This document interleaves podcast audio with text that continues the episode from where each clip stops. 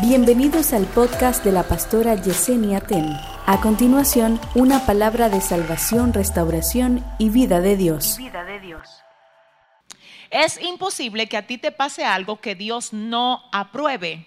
Te lo muestro por la palabra. La Biblia dice que cuando Job fue atacado por Satanás, el Señor le dijo a Satanás, mira, esto es lo que tú vas a atacar de Job, esto no. Es decir, el ataque de Satanás hacia Job tuvo un límite dado por el Señor.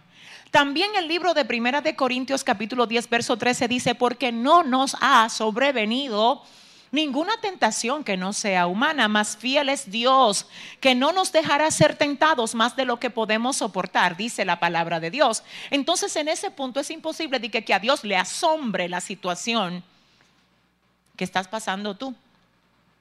Entonces, si Dios lo permite, déjame decirte algo, tú te voy a ayudar. ¿Tú sabes por qué es el trauma y la frustración que mucha gente que le sirve a Dios tiene? Porque ellos quieren que Dios quite algo que todavía no ha cumplido con el propósito para el cual Dios lo permitió. Déjame decirte que los procesos y las pruebas, lo que te hace llorar, está formando lo que Dios quiere que tú seas. Si Dios lo quita antes, interrumpe tu formación. Y Dios te ama tanto que no va a permitir que tu formación sea interrumpida. Por eso, en algún momento habíamos dicho aquí, obviamente, ¿verdad? Eh, diciéndolo de una manera, de una manera ah, que buscaba que ustedes entendieran la idea que queríamos plasmar. Decíamos que en términos reales no es exactamente Dios el que te saca del desierto. No, no, no. Sino que cuando Dios te introduce en un desierto, Él al desierto le da la orden y le dice, déjamela así, pónmelo así, quítale el orgullo, quítale la ansiedad, quítale esa desesperación que tiene, quítale ese mal manejo que tiene cuando las cosas no salen como él o como ella quiere. Trabájamelo así. Entonces comienza la gente, Señor, sácame de este desierto, pero tú no has dejado que el desierto te forme. Entonces en esos términos no es que Dios te saca, oh my God, es que cuando el desierto termina de darte la forma que el Señor le ordenó que te diera, te tiene que soltar. ¿Sí? Entonces quiero que oigas esto. La Biblia dice, te lo voy a mostrar por la palabra, la Biblia dice que José oiga esto, que a José lo llevaron preso de su casa a la edad de 17. Lo vendieron sus hermanos, sus hermanos lo traicionaron, lo echaron en una cisterna, lo llevaron, perdón, debí decir, lo sacaron de su casa a la edad de 17 por traición de los hermanos. Los hermanos lo echan ¿dónde? En una. Luego lo venden como esclavo, muy bien, y llega como esclavo a la casa de Potifar. Dice la palabra que la esposa de Potifar se enamora de José y dice que José la quería violar. Luego José cae preso y dice la Biblia que en la cárcel conoce al copero y al panadero del faraón. Ambos sueñan un sueño y José a los dos se lo interpreta. Resulta que el panadero iba a ser puesto en la horca, pero el copero le iban a restituir el cargo. José le dice, mira, el cargo tuyo te lo van a restituir. En tres días te sacan de aquí. Quiero solo que me hagas un favor. Yo quiero que cuando tú estés con el faraón, le hables de mí para que me saquen de aquí. Ese era el deseo de José. Oh my God. Pero eso no estaba en la agenda de Dios. A veces hay cosas que tú deseas, que no están en la agenda de Dios. Y en cuanto al propósito de Dios contigo, más importante que lo que tú deseas, ah, es lo que Él ha programado para que tú vivas en este tiempo. Entonces déjame decirte lo que pasó. Dice la palabra que al copero se le olvidó todo de José. ¿Tú sabes cuántos años más duró José preso luego de que el copero salió de la cárcel? Dos años más. Pero Soñó el faraón un sueño, dice la Biblia. Y no había quien lo interpretase. Y se acordó. Ay, ay, ay. Señores, eso se escribió así, pero oiga, si lo fuéramos a parafrasear, y llegó la hora de que José saliera de la cárcel. E hizo Dios que Faraón soñara y que no hubiera quien lo interpretara. My God. Porque cuando quiso José salir por él, le faltaban dos años de horno. Alabanza. Cuando quiso José salir por su propia cuenta, le faltaban dos años a su desierto. El desierto dijo, todavía no he terminado, es que va, es que va para algo demasiado grande. Es que necesito terminarlo de formar, aleluya. Es que todavía me le faltan dos años. Era un daño que José saliera antes. Usted no sé si sabe que si usted está horneando un pollo en su horno y usted lo saca 30 minutos antes de que el pollo esté, ¿qué va a pasar con usted? ¿Verdad que va a estar crudo? Y que en vez de usted poderlo aprovechar en su organismo, puede que hasta daño le haga. Así mismo dice el Señor, es que te voy a dar a comer a muchas, a multitudes. Es que te voy a poner en cosas. Es que voy a hacer cosas contigo, voy a usarte para desarrollar mis proyectos. Tú necesitas dejarte formar por mí, dice el Señor. Y quiero que usted sepa esto, y yo no sé, pero esto está tremendo. Parece que alguien que está oyendo ahí en, en las redes, ay Dios mío, o que está aquí necesita escuchar esto. Dice la palabra que cuando el copero se acordó de José, lo mandaron a sacar. Pero tú sabes lo que dice la palabra. Lo mandaron a sacar apresuradamente. ¡Ay! Pero que por qué no lo sacaron normal? Di que ven José, hola, ¿cómo está? Saquen a José rápido de ahí. ¿Y por qué tan apresuradamente? Porque es que es ilegal. Es ilegal que se quede ahí un día más. Ya él cumplió con lo que tenía que cumplir. Ya soportó lo que tenía que soportar. Ya resistió lo que tenía que resistir. Ay, Dios mío.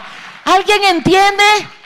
Así que déjeme decirle ya para entrar en esto que ciertamente a veces a esas cosas que usted, usted se siente como que le están pasando y que son malas, o a esas cosas que usted llama malas o que es una maldad, realmente es,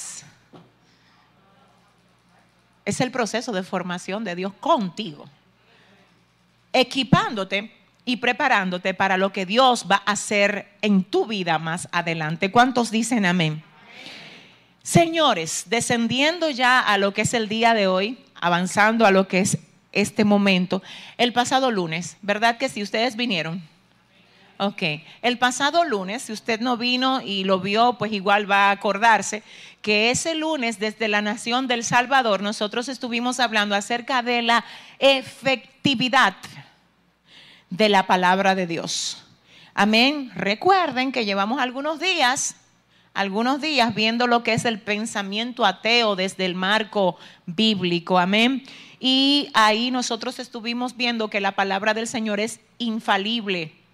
No se equivoca. Recuerden, señores, que la Biblia tiene 66 libros, 39 en el Antiguo Testamento, 27 en el Nuevo. La Biblia fue escrita por alrededor de 40 hombres en un aproximado de tiempo de 1500 años.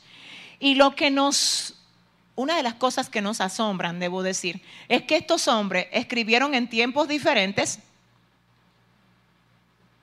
en lugares distintos, y todos tienen la misma coherencia de lo que dicen. Señores, 1500 años, 40 autores, oiga qué tremendo, pero todos coordinan con lo que es el mensaje que se plasma en las Sagradas Escrituras.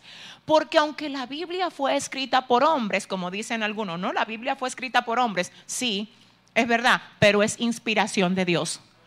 Según el libro de Segunda de Timoteo, capítulo 3, verso 16, toda la escritura es inspirada por Dios y útil para enseñar, para corregir, para redarguir, para instruir, para formar en justicia, a fin de que el hombre de Dios sea perfecto, enteramente preparado para toda buena obra. Entonces, yo siempre, cuando me toca hablar de esto, me gusta poner el ejemplo, y lo puse la semana pasada, de que si yo dijera, vamos a escribirle una carta ahora mismo a, a Diana, que vive en Barcelona, en España. Vamos a escribirle una carta a Diana. Diana es una sierva de Dios. Entonces yo le digo por decir algo a, déjame ver a quién de aquí, a Pavel. Pavel, ven acá hazme el favor, ponle a Diana, Diana, te extrañamos tanto.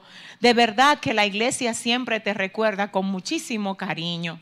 Esperamos poder volver a verte pronto. Recuerda, esta es tu casa, que Dios te bendiga. Y quiero decirte que es nuestro deseo que te estés congregando allá mientras regresas aquí.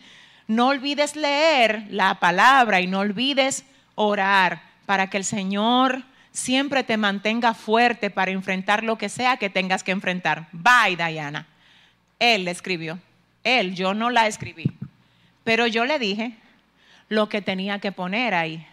Ahora mi pregunta es, ¿quién entonces, o más bien, la pregunta debería de ser, el sentimiento o la esencia de quién expresa lo que está escrito? Del que dijo, ¿verdad? Lo que quiere que pongan en la carta. Esa es la Biblia, señores. Aunque fue escrita por hombres, fue inspirada por Dios. Amén. ¿Entendimos esa parte? Amén. Ahora vamos aquí a lo que es la parte del día de hoy. Señores, nosotros hoy terminamos no con la serie, a la serie le quedan tres lunes más. La serie se llama ¿cómo? Ok, pero sí hoy terminamos con el subtema que es respuesta bíblica al... Ok, señores, el primer ah, día que nosotros abordamos este subtema, la pregunta fue, si Dios es bueno, ¿por qué no nos evita el dolor o por qué no nos evita el mal? Ese mismo día nosotros también hablamos, se me olvidó decirlo, acerca de cómo responder ante, ¿y qué hay de los fósiles de los dinosaurios? ¿Recuerdan esa parte? También la respondimos. Luego ya vimos lo que vimos la semana pasada y ahora yo quiero que usted escuche, escuche por favor, cuando nosotros abrimos la serie, estábamos respondiendo a la pregunta, si Dios es bueno, ¿por qué no nos evita el dolor? Desde el marco personal, aquí, la persona. Ahora, hay una pregunta que, oh my God, demasiadas veces se hace a los cristianos, sobre todo como que para medir su fundamento en cuanto a lo que es Dios. Y la pregunta es la siguiente, si todo lo que Dios hizo era bueno, ¿por qué existe el mal? De ahí también surge la pregunta de que ¿por qué creó Dios a Satanás? Ustedes no han oído personas que preguntan eso. Yo quiero hablar con ustedes hoy por la palabra bajo el tema ¿por qué existe el mal. ¿Por qué existe el mal? Para que usted pueda responder. Recuerde que aquí lo que estamos buscando es que usted sepa dar una respuesta coherente y sobre todo bíblica a cualquiera que sea la pregunta o la interrogante que pueda estar desafiando su fe. Amén. Así que vamos a la palabra. Y antes de esto, yo quiero decirles a ustedes que hoy muy especialmente voy a necesitar que ustedes tomen apunte. Saben que ya este es el último día de lo que es esta parte de respondiendo bíblicamente al pensamiento ateo. Y alguien dirá, ¿por qué no vamos a hablar de la evolución? Porque yo siento que eso es tan incoherente, perdónenme, sin ánimo de faltar al respeto, que yo no me voy a dar la tarea de meterme ahí porque siento que son, yo creo, perdón, o sea, de verdad, sin ánimos de, obviamente, pero Señor, en serio, en serio, señores, no, eso yo no me voy a meter ahí, por respeto a ustedes, creo que no, creo que eso se cae de la mata, creo que no hay forma de que una persona realmente, con los dos dedos de frente, como dicen aquí, pueda creer que nosotros somos producto de un accidente, no puede ser. Es que no puede ser, no puede ser. Señores, el cuerpo humano es lo más complejo que hay. Solamente piensen lo que es el cerebro, la cantidad de neuronas que lo componen, la, coordinación perfecta que hay entre un órgano y otro. Yo no me voy a meter ahí. No porque no podamos, no porque no, es que sencillamente creo que no hay necesidad de hacerlo. ¿Cuántos dicen amén? Amén. Ahora sí, quiero que todos anoten el subtema que es por qué existe el mal. Hoy voy a iniciar esta parte de manera distinta y es que quiero que Cristina nos lea una carta, no sé si la tienes la carta, o más bien el escrito, si no lo tienes ahí, yo lo leo aquí, de lo que pasó y cómo Einstein respondió a un profesor que hizo una interesante interrogante en su tiempo de, clase. Si la tienes ahí, ok, la leo yo. Dice, un profesor universitario retó a sus alumnos con esta pregunta. Dios creó todo lo que existe. Esto yo lo, lo leí y me pareció interesante, por eso lo traje a ustedes. Dice, el estudiante valientemente contestó, sí, lo hizo. Dios creó todo lo que existe. Entonces el profesor respondió, si Dios creó todo, entonces Dios hizo al mal, pues el mal existe. Y bajo el precepto de que nuestras obras son un reflejo de nosotros mismos, entonces Dios es malo, dijo el profesor. El estudiante se quedó callado ante tal respuesta y el profesor felizmente se jactaba de haber probado una vez más que la fe cristiana, según él, era un mito. Otro estudiante levantó su mano y dijo, profesor, ¿puedo hacerle una pregunta? Por supuesto, respondió el profesor. El joven se puso de pie y preguntó, profesor, ¿Existe el frío? ¿Qué pregunta es esta? dijo el profesor. Por supuesto que existe el frío. ¿Acaso usted no ha tenido frío? El muchacho respondió, de hecho, señor, el frío no existe.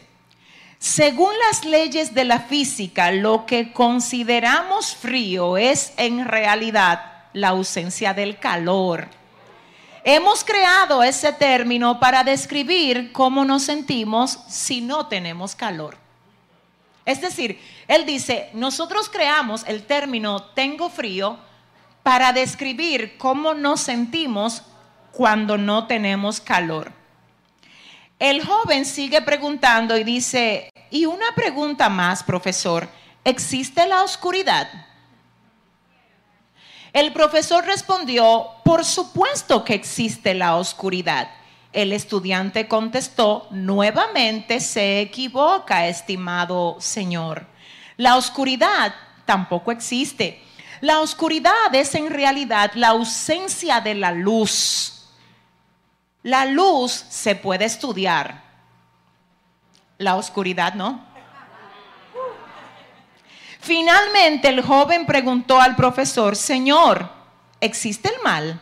El profesor respondió, por supuesto que existe el mal, como ya yo lo mencioné al principio, porque vemos violaciones, crímenes y violencia en todo el mundo y esas son cosas que se producen del mal. A lo que el estudiante otra vez responde, el mal no existe, Señor o al menos no existe por sí mismo. El mal es simplemente la ausencia de Dios porque Dios no creó el mal. No es como la fe o el amor que existen como existe el calor y la luz. El mal es el resultado de que la humanidad no tenga a Dios presente en sus corazones. Dele el aplauso fuerte al Señor. Oiga lo que dice, el mal es el resultado de que la humanidad no tenga a Dios presente en sus corazones, así como resulta ser el frío cuando no hay calor o la oscuridad cuando no hay luz. Esta carta, señores, es muy conocida. Yo sé que quizás algunos de ustedes ya la habían eh, leído, la habían conocido. Esto está en todos los lados, realmente en libros, en el Internet, y es una de las veces que Einstein respondió de manera firme acerca de su creencia en Dios y obviamente lo hacía y lo hizo de manera tan magistral que aún al día de hoy estamos citándole. Ahora sí quiero que vayamos al libro de Génesis, capítulo 1, verso 31. Ok, leemos. La palabra se lee en el nombre del Padre, del Hijo y del Espíritu Santo. La palabra se lee en el nombre del Padre, del Hijo y del Espíritu Santo. Y vio Dios todo lo que había hecho, y he aquí que era bueno en gran manera, y fue la tarde y la mañana el día sexto. Ok, lo que quiero que veamos aquí es lo siguiente, señores. Dice Génesis 1.31, y vio Dios todo lo que había hecho, y he aquí que era bueno en gran manera. Eso es demasiado vital para mí que usted se lo lleve en su corazón. Dice, y vio Dios todo lo que había hecho. No dice, y vio Dios que algunas de las cosas que había hecho eran buenas. No es eso lo que el texto dice. Dice, y vio Dios que todo. ¿Cuánto, cuánto?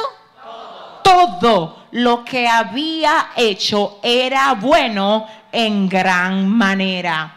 Así que Dios no hizo el mal, señores. Dios no hizo el mal. Porque vio Dios todo lo que había hecho y vio que era bueno en gran manera. Así que nosotros también, y obviamente sobre todo la Biblia, concuerda con lo dicho por Albert Einstein, cuando él dijo, es que el mal es el resultado de tener a Dios ausente.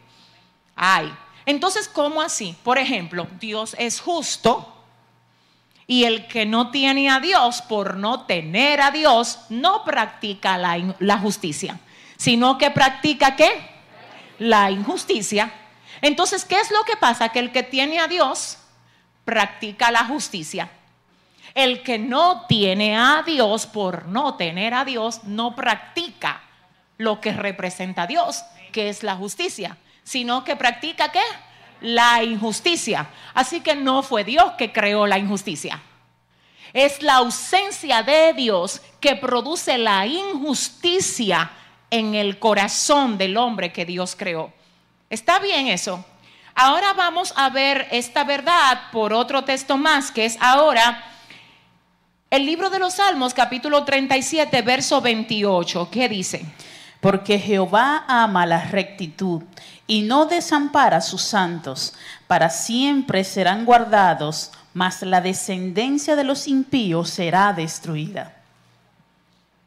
Salmos 37, 28 porque Dios ama la rectitud y no desampara a sus santos. Pero siempre será, para siempre serán guardados, perdón, mas la descendencia de los impíos será destruida. Miren lo que le voy a decir. Aquí, aquí en este pasaje, al igual que lo que acabamos de decir, que en Dios hay justicia y el que no practica la justicia es porque no tiene a Dios en su corazón. Este Salmo 37, 28 dice, porque Jehová ama la rectitud. Y hay otra versión que es donde dice, porque Jehová ama la justicia. ¿Está bien? Porque Jehová ama la rectitud, como dice la reina Valera, o Jehová ama la justicia, como dice otra versión, y no desampara a sus santos para siempre serán guardados, mas la descendencia de los impíos será destruida. Otro punto que quiero que nosotros tengamos presente es que Dios es generoso y el egoísmo, señores, es la falta de generosidad. Cuando usted ve a una persona siendo egoísta, ¿qué es ser egoísta? Solamente pensar en sí mismo y no pensar en los demás.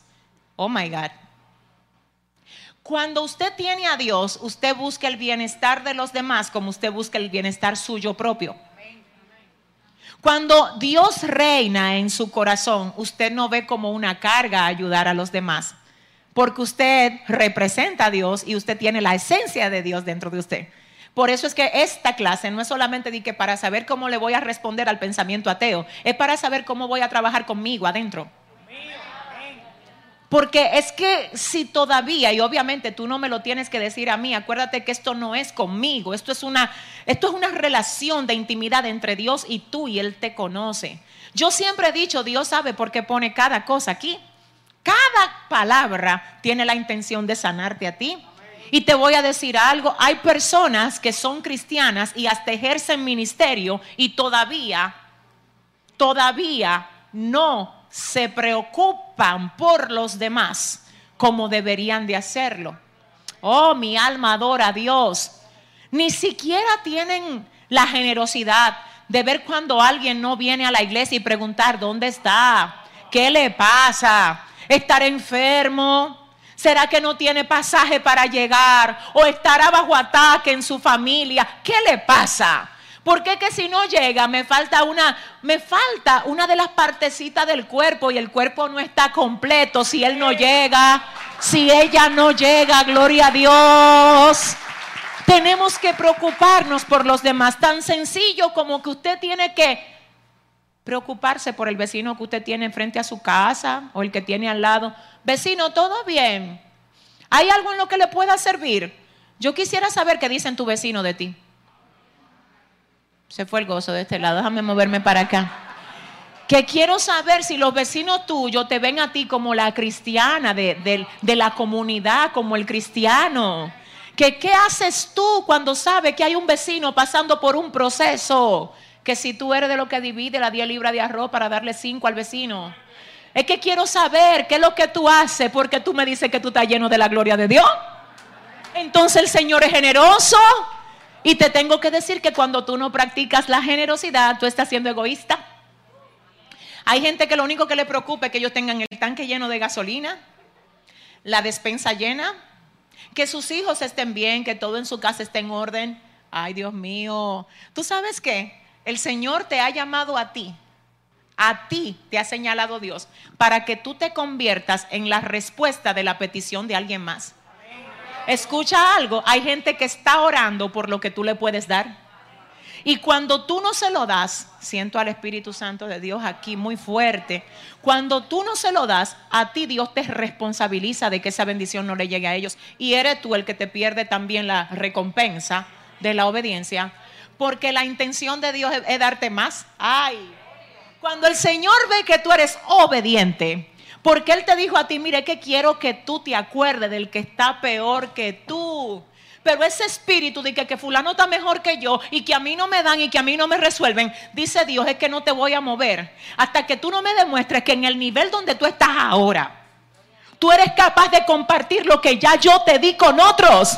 Si le va a dar un aplauso al Señor, ay Dios mío,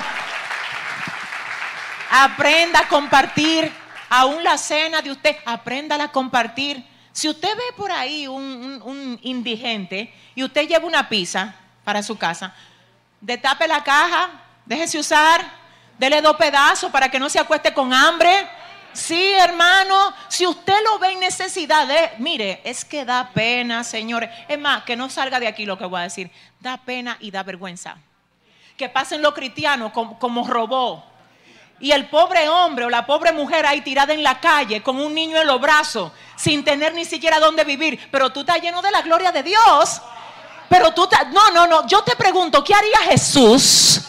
¿Qué, ¿Qué haría Jesús? Que tú eres el representante de Él. Si tú lo crees, dale un aplauso fuerte al Señor. Oh my God. Diga conmigo, Dios es generoso, dígalo. ¿Usted sabe lo que significa que Dios es generoso? Que no quiere el mal para nadie. Oh my God, qué lindo.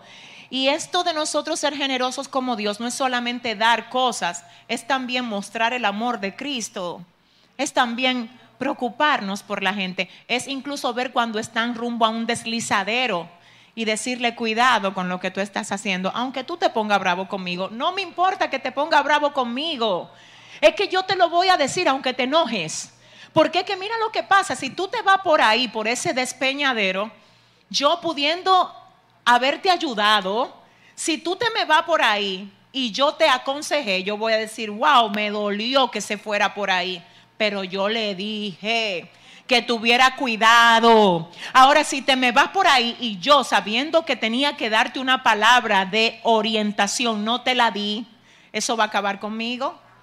Eso me va a romper el alma a mí, gloria a Dios. Entonces te voy a decir una cosa, no estoy hablando de ofender, ni de acusar, ni de nada. Estoy hablando de preocuparnos en amor por los demás. Y en amor, dice la palabra, cuando alguno de vosotros se ha sorprendido en alguna falta, los que son espirituales, ay, ¿dónde están los que se fueron los espirituales hoy de aquí? ¿Dónde están los espirituales? Dile a tu vecino, te sentaste al lado de un espiritual hoy. Dele fuerte el aplauso. Ustedes que son espirituales, los que son, no, porque yo soy espiritual y yo nada más hablo lengua. No. No, sí, yo soy espiritual, pero yo lo que hago es que danzo. Ven acá, antes de danzar, háblame de tu generosidad. Háblame de tu fruto. Háblame del amor que le estás mostrando a los demás. Ay, Dios mío. Escúchame, si yo hablase lenguas. Oh my God, ayúdame. Si yo hablara lenguas angelicales, pero no tengo amor, vengo a ser como el metal que resuena, nada más. ¡Wow! Porque ahora, ay, ay, ay, permanecen la fe, la esperanza y el amor. Y el mayor de ellos, el mayor de ellos, usted sabe que si usted no ama a la gente, usted está en peligro de extinción. Le voy a decir por qué. Porque la Biblia dice que el que aborrece a su hermano es peor que un homicida. No, no quieren hablar. Déjame ver, Jehová. Dile a tu vecino, agárrate que Dios te va a hablar hoy. Entonces a veces nosotros estamos pendientes de que a cómo responderle al ateo que está allá afuera, reprender los demonios. Yo te traigo noticias. A veces el trabajo y la respuesta tiene que comenzar adentro de ti. Porque es que, mira, escúchame, es que hasta que no te duela la necesidad del otro, señores, miren, perdónenme, pero yo no sé, yo admiro cada día más a Jesucristo. No había forma de que se encontrara con una necesidad de alguien que no se la resolviera. Señores, la respuesta que camina era Jesús en la tierra. La bendición que camina. Dios mío, la bendición que camina.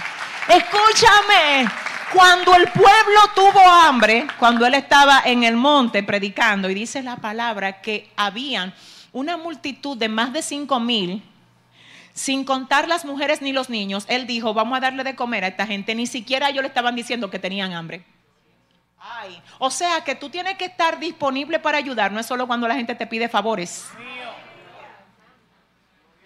Jesús tenía la esencia de no solo responderle al que le pedía algo, sino que él miraba y decía, hace falta algo aquí y yo estoy aquí para resolver. ¿Tú sabes para qué tú estás en el lugar donde Dios te tiene? Para resolver. ¿Tú sabes para qué tú estás en la familia que tú estás? No es de que para que te cojan pena, que a ti no te dan, que mira dónde te sirvieron el plato. Usted es la respuesta de Dios en esa familia. Usted es la respuesta de Dios donde el Señor Oh my God. Donde el Señor lo tiene. Santo. Mire, llegó al estanque de Bethesda a un paralítico de 38 años postrado. ¿Quiere ser sano? Es que no puedo pasarte por el lado de que, ay, hombre, mira, qué paralítico. No, no, no. Quiere ser sano. Quiere ser sano. Encuentra a una mujer sacando agua de un pozo. Hola, dame de beber.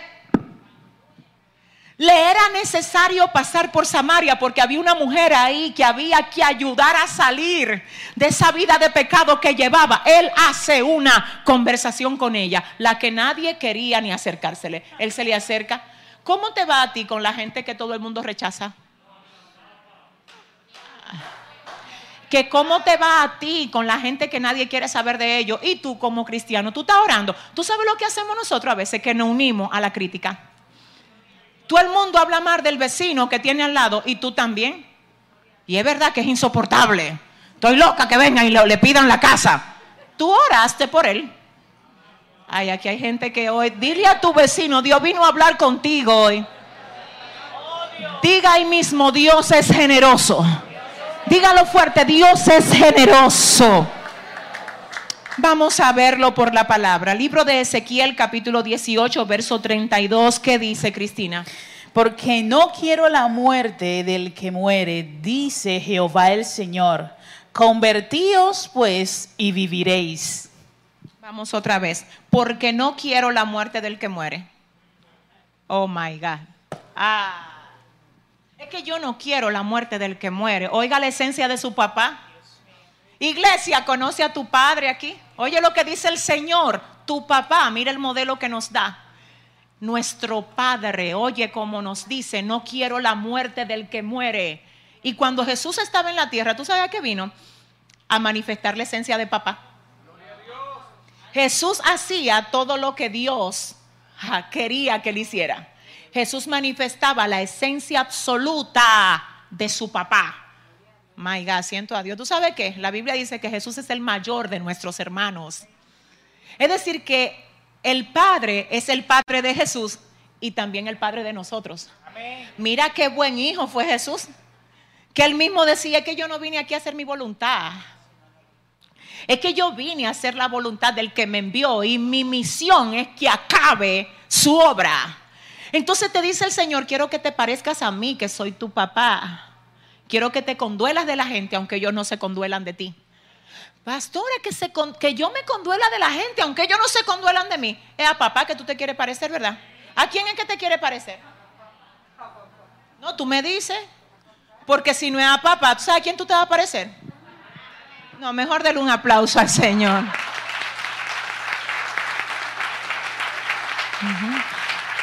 Oiga algo. Mostrar compasión, aunque no te estén pidiendo compasión. ¡Ay, Dios! Querer ayudar aunque no te estén pidiendo ayuda. Santo. Ofrecerte a ser el primero en servir. Mira, te digo que a veces, aún a esa madre que ahora no puede hacer nada, nada, porque tiene niños chiquitos y no puede andar con sus hijos en la pandemia. Tiene meses que no se congrega porque no puede venir con los niños todavía a la iglesia. ¿Qué tú hiciste por eso? Hermana, mira, yo que vivo metida en la iglesia, ¿tú sabes lo que voy a hacer? Voy un día a cuidarte los niños para que tú vayas y te goce. No, es que usted se cree que, que Dios no lo está mirando a usted. ¿eh? Ay, sierva, está orando. Oh, sigue orando y haz algo para resolverle ese problema. Si le va a dar un aplauso al Señor, ¿eh? Porque no quiero la muerte del que muere, porque no quiero a Dios porque no quiero la depresión del que está depresivo. Porque no quiero la atadura del que está atado. Porque no quiero la confusión del que está confundido. Porque cuando Jesús vino a la tierra se movía siendo la respuesta en cada lugar donde llegaba. Jesús, oiga bien, dice cuando se va, yo me voy, pero yo no los dejo solo. Les envío al consolador. ¿Tú sabes cómo se le llama a la iglesia? El cuerpo de Cristo. Es decir, que cuando Cristo andaba aquí, Él andaba él solo moviéndose. Él dijo, me voy y voy a enviar al consolador que se va a mudar dentro de ustedes. Y no es por error ni es casualidad que a la iglesia se le llame el cuerpo de Cristo. Oh my God, el cuerpo de Cristo, donde Él es la cabeza. ¿De dónde descienden las órdenes que recibe el cuerpo? ¿Usted cree que usted se mueve? Por... La cabeza pensó y le mandó al pie una orden y le dijo, muévete. Aquí hay un tema muy fuerte. Jesús dice, yo soy la cabeza de mi cuerpo, mi cuerpo son ustedes. Ejemplos he dado para que como yo hice, hagan ustedes, sean compasivos. Ay, que sí, que los ateos dicen que hay maldad. Eh, le voy a decir algo. La maldad, como dijimos, es la ausencia de Dios. Y por ausencia de Dios no solamente debemos responder allá, sino también en nosotros. Porque una cosa es que usted diga que tiene a Dios y otra cosa es el nivel de Dios que sus hechos manifiestan. Si le va a dar un aplauso,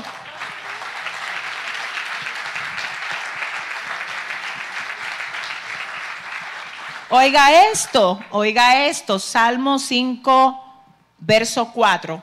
Cristina, léelo, por favor porque tú no eres un Dios que se complace en la maldad. El mal no mora contigo. Dios mío, Padre.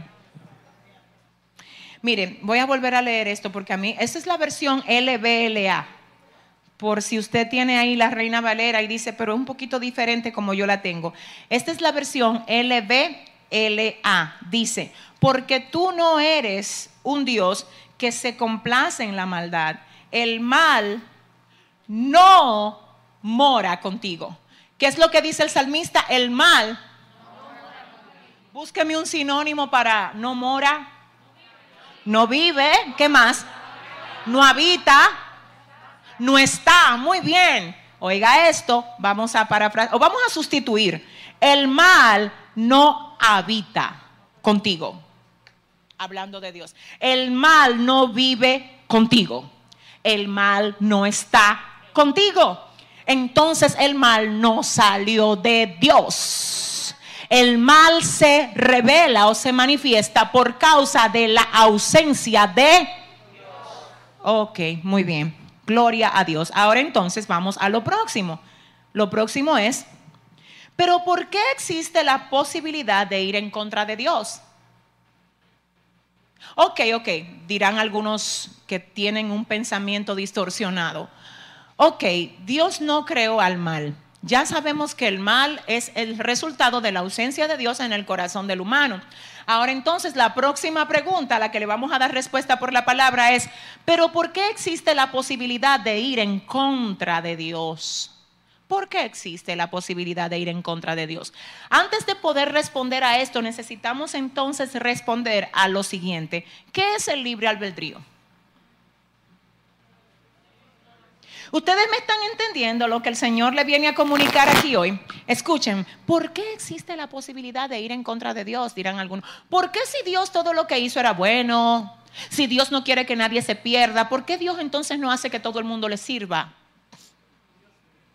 ¿Por qué Dios deja la posibilidad en el hombre de que vaya en contra de él? Vamos entonces a definir lo que es el libre albedrío. Póngamelo ahí, por favor. El libre albedrío es la capacidad de elección o la libertad para decidir qué hacer. El libre albedrío es la capacidad de elección o la libertad para decidir qué hacer. ¿Está bien? Señores, hay una diferencia entre poder hacer algo y deber hacer algo. Es decir, usted puede hacer muchas cosas que no debería de hacer. Todo lo que usted puede hacer, no debe hacerlo. Hablando de esto, incluso el apóstol Pablo dice, todo me es lícito, pero no todo me aprovecha, gloria a Dios. No, yo puedo hacer lo que me da la gana, yo hago lo que quiero, yo hago lo que puedo hacer con mi vida. ¿En serio? La gente cree que, que rompe las reglas. Usted no rompe, usted no rompe reglas. Usted se rompe usted. Cuando usted no obedece normas. Y las normas son de provecho para nosotros. Porque señores, de verdad le digo, si no fuera por las normas establecidas, oh my God. ¿Alguien entiende esto? Entonces, mire lo que pasa, voy a volver a decir, el libre albedrío es la capacidad de elección o la libertad para decidir qué hacer. Entonces, alguien dirá, no, es que yo puedo, es que si yo puedo hacerlo, lo hago. Ajá, pero tú te puedes tirar por el puente. La gente no se anda tirando por el puente así, hermano. Cuando una persona hace eso es porque la cosa se puso grave hace rato dentro de sí. Entonces, ¿usted qué es lo que hace? Usted hace cosas que, según usted, a su carne le dan cierto placer. Si Dios te dijo no la haga, no es porque Él no quiere que tú seas feliz es porque sabe. Y aunque eso a tu carne le esté dando placer, te va a acarrear destrucción y muerte. Alguien está aquí y el papá que sabe, hello, déjame ver si el Espíritu Santo me ayuda. Oye lo que es que pasa, yo estoy aquí parada, ¿verdad? Estoy aquí parada en el extremo de esta tarima, ¿sí o no? Ayúdeme. Bien. Resulta que yo voy a mover mi pie y me voy a subir completamente aquí. Yo voy caminando hacia aquí y yo puedo ver, señores, yo puedo ver que aquí se termina la tarima, señores. O sea, eso va a hacer que yo haga esto y que yo haga esto, ¿verdad? Porque yo lo puedo ver desde arriba. Si estuviéramos hablando de una hormiga, por el tamaño que la hormiguita tiene, ella no ve lo que está allá adelante. Yo sí lo veo. ¿Sabe por qué lo veo? Porque estoy más alta. Quiero que usted me oiga. La hormiga no sabe lo que le espera más allá, ¿verdad que no sabe? ¿Por qué usted cree que no sabe? Es que, es que el tamaño, el tamaño no se lo permite. A mí sí me lo permite. En cuanto a lo que es su relación con Dios, usted es la hormiga. Yo soy la hormiguita y Dios es el que ve dónde está el precipicio. Ah. Si le va a dar un aplauso.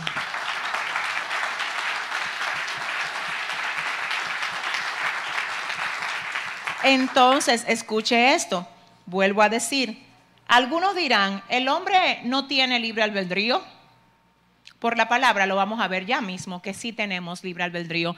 De hecho, señores, le voy a decir algo. Si no tuviésemos libre albedrío, estamos entonces diciendo, oiga bien, que el Señor es el que determina lo que yo decido hacer y lo que no decido hacer. Si fuera así, por la palabra, acabamos de ver que el Señor en su palabra dice, no quiero la muerte del que muere. Oh my God.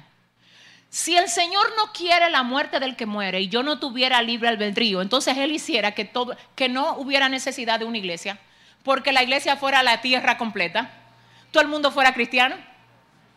¿Alguien está aquí? Porque el Señor hiciera que todo el mundo... Ahora, ¿qué es lo que pasa con eso? Esa no fue la voluntad de lo que el Señor creó. El Señor no tenía planes de hacer robot. Oh my God. Porque nosotros no somos robots que estamos programados para ejercer. No, no, déjeme decirle lo que pasa. Nosotros tenemos, quiero que oiga, la oportunidad de hacer maldad. ¿Por qué? Porque nosotros tenemos la decisión propia de alejarnos de Dios. Mírate a ti cuando tú estás espiritual. ¿Qué pasa contigo cuando tú de verdad estás orando y estás metido con Dios? ¿Qué es lo que tú quieres hacer? Dime la verdad. Usted quiere agradar a Dios. Usted se examina y dice, espérate, que esto no le agrada a papá. Esto no le gusta a mi papá. Esto yo no lo... Ah, my God. Esto yo no lo voy a hacer.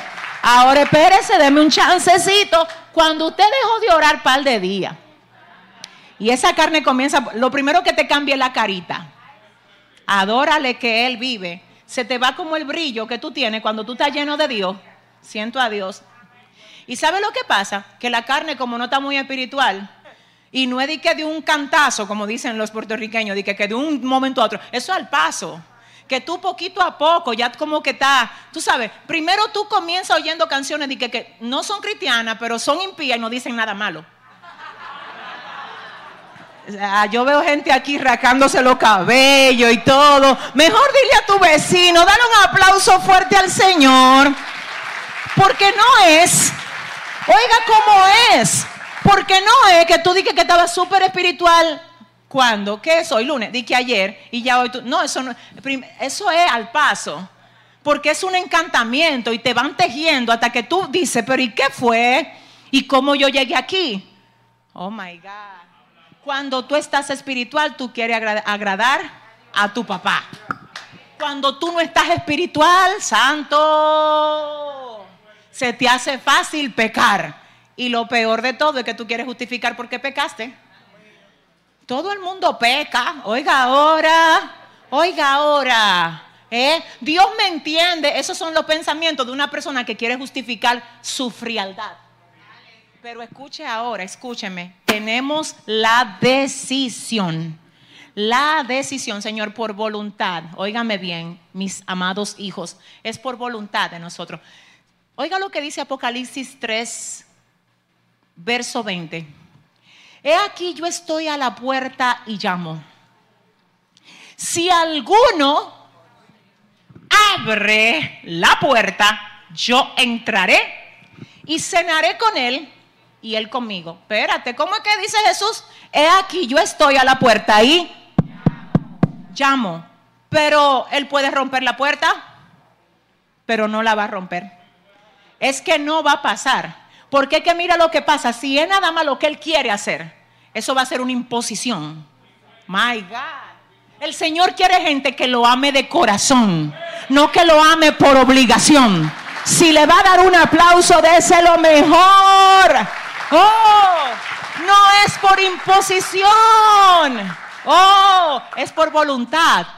Oiga lo que pasa, si usted va a ser generoso por imposición, usted no está siendo generoso. Usted no es, lo voy a repetir, si usted es generoso por imposición, eso no es generosidad auténtica. Porque la generosidad auténtica nace del corazón. Es una voluntad del corazón que expresa lo que tú tienes adentro. La imposición tú lo haces porque te lo impusieron. El Señor dice, no, es que no va a ser así. Es que por eso es que el Señor recompensa que tú le sirvas. Porque tú pudiendo estar allá afuera, mírate a ti. Porque tú pudiendo vivir una vida de pecado allá, mira, después que el Señor te llamó, tú dijiste, Señor, aunque mi carne quiera ir a disfrutar del mundo, yo quiero disfrutarte a ti. Tú eres mi pasión, tú eres mi deleite. Las cuerdas me cayeron en lugares deleitosos y es hermosa la heredad que me ha tocado. Así que oiga lo que yo tengo aquí. Solo hay dos opciones, señores o no tener libre albedrío y que no exista el mal, pero tampoco el bien. ¿Cómo así? Si el Señor nos quita el libre albedrío y nos hace solo buenos, eso es una, eso es una codificación. Ahí no hay voluntad, ahí hay una programación, ahí hay robots, no humanos. Entonces el Señor hizo humanos. Ay, y a los humanos Él les invita y le dicen, vengan que yo los amo. Vengan que lo que quiero es favorecerles. Déjenme hacerle bien. Pero miren, no es obligado. Ustedes tienen dos caminos ahí. Ah, el camino que yo les ofrezco es que ustedes elijan el bien. Perdónenme, pero yo hasta me quiebro en mil pedazos. Cuando yo leo en el libro de Deuteronomio lo que el Señor le dice a la nación de Israel, le habla acerca de los beneficios o de la recompensa de la obediencia y también le habla acerca de las consecuencias de la desobediencia. Y al final de hablar de la recompensa de la obediencia, el Señor le dice, ay, así mismo le dice, ay, si ustedes eligieran hacer el bien. Pero lo dice con ese sentimiento, cuando tú lo lees en el texto, tú lo sientes como un padre que te dice, si tú te portaras bien, ay Dios, si tú me obedecieras, si tú dejaras que yo te guíe, oh my God, si tú me dejaras llevarte de la mano para que no tropieces, para yo poner mi cerco alrededor de ti, para que tú y yo tengamos una relación íntima de padre a hijo y no para que tú intentes solo buscarme cuando me necesitas. ¿Alguien está entendiendo? Yo quiero que volvamos a ver ese capítulo de Deuteronomio en el capítulo 28, eh, ¿verdad, Cristina? ¿Tú lo tienes ahí? Vamos a verlo. Deuteronomio 28, y quiero que ustedes también, por favor, lo busquen con nosotros. Vamos a ver. Acontecerá que si oyeres atentamente la voz de Jehová tu Dios, para guardar y poner por obra todos sus mandamientos que yo te prescribo hoy, también Jehová tu Dios te exaltará sobre todas las naciones de la tierra, y vendrán sobre ti todas estas bendiciones y te alcanzarán si oyeres la voz de Jehová tu Dios. Ahora lee la parte de la desobediencia. Más abajo. El 15. Pero acontecerá si no oyeres la voz de Jehová tu Dios para procurar cumplir todos sus mandamientos y sus estatutos que yo te intimo hoy, que vendrán sobre ti todas estas maldiciones y te alcanzarán. Entonces quiero que usted oiga esto, si no existiera la posibilidad de que la creación de Dios haga mal, tampoco existiera la posibilidad de que haga bien de manera voluntaria. ¿Entendieron esa parte? Si no existiera la posibilidad de que la creación de Dios haga mal, tampoco existiera la posibilidad de que haga bien de manera voluntaria. Entonces alguien dirá, ¿por qué Dios no destruye a los malvados? ¿Por qué Dios? Ah, ¿por qué Dios no acabó con Adán y Eva cuando pecaron? ¿Y por qué no se hizo mejor otra pareja que no hubiese fallado? Señores, no funciona así. Oigan, porque yo escuché un ejemplo que me llamó muchísimo la atención y el ejemplo decía que en cuanto a esto, es buenísimo que nosotros entendamos que Dios es semejante a ese maestro, oiga bien, que puso en la pizarra un problema de matemática. Entonces el problema es un tanto complejo y solo el maestro tiene la forma de desarrollar eso para llegar a la respuesta correcta. Pero se levantan dos alumnos rebeldes de la clase y dicen, no, no, no, nosotros conocemos una mejor manera de resolver ese problema. El maestro acaba de decir que él es el que tiene la forma de resolver el problema, pero hay dos alumnos rebeldes que dicen, no, esa no es la forma, nosotros tenemos una forma mejor. Y el maestro deja que los rebeldes, los alumnos, traten de resolver el problema. Cuando se ponen a llenar la pizarra y dan con la respuesta incorrecta, todos los demás alumnos se dan cuenta que los rebeldes no tenían la razón. Ahora, ¿por qué el Señor no sacó a Adán y Eva? De algún modo ellos son esos alumnos rebeldes que quisieron vivir a su manera, no a la manera de Dios. Dios le dijo a ellos cómo era que tenían que desarrollar su vida. Le dijo, miren, no coman. No coman del árbol de la ciencia del bien y del mal para que ustedes no mueran. Y ellos dijeron, no, no, no vamos a morir. Nosotros tenemos una forma de resolver ese problema. Adora. ¿Y por qué el Señor no acaba con los estudiantes rebeldes? Para demostrarle a todos los estudiantes que no es a su manera, que es a la manera de Dios. Si usted le va a dar un aplauso, déselo fuerte. Que es a la manera de Dios. ¿Cómo es? ¿Cómo es? A la manera de Dios. Entonces, ahora escúcheme. Quizá alguien dirá, ¿y entonces cuándo se va a terminar esto? Le voy a decir algo. Es no yo, la Biblia. Esto se va a terminar. La maldad, oiga bien, la ausencia de Dios en el corazón del humano va a llegar a su final. Y le voy a decir con quién Dios va a hacer cosa nueva con esos alumnos que luego de ver que los rebeldes no tenían la razón, dijeron, vamos a hacer lo que dice el maestro. Mírenlo ahí. Y es a nosotros que el Señor nos levanta ¡Uh! para hacer algo nuevo. Porque hemos dicho, oh my God, vivir a nuestra manera y con nuestra fórmula, así no se resuelve el problema. Entonces, oye lo que dice, y con esto termino, oye lo que dice Romanos 16, verso 9.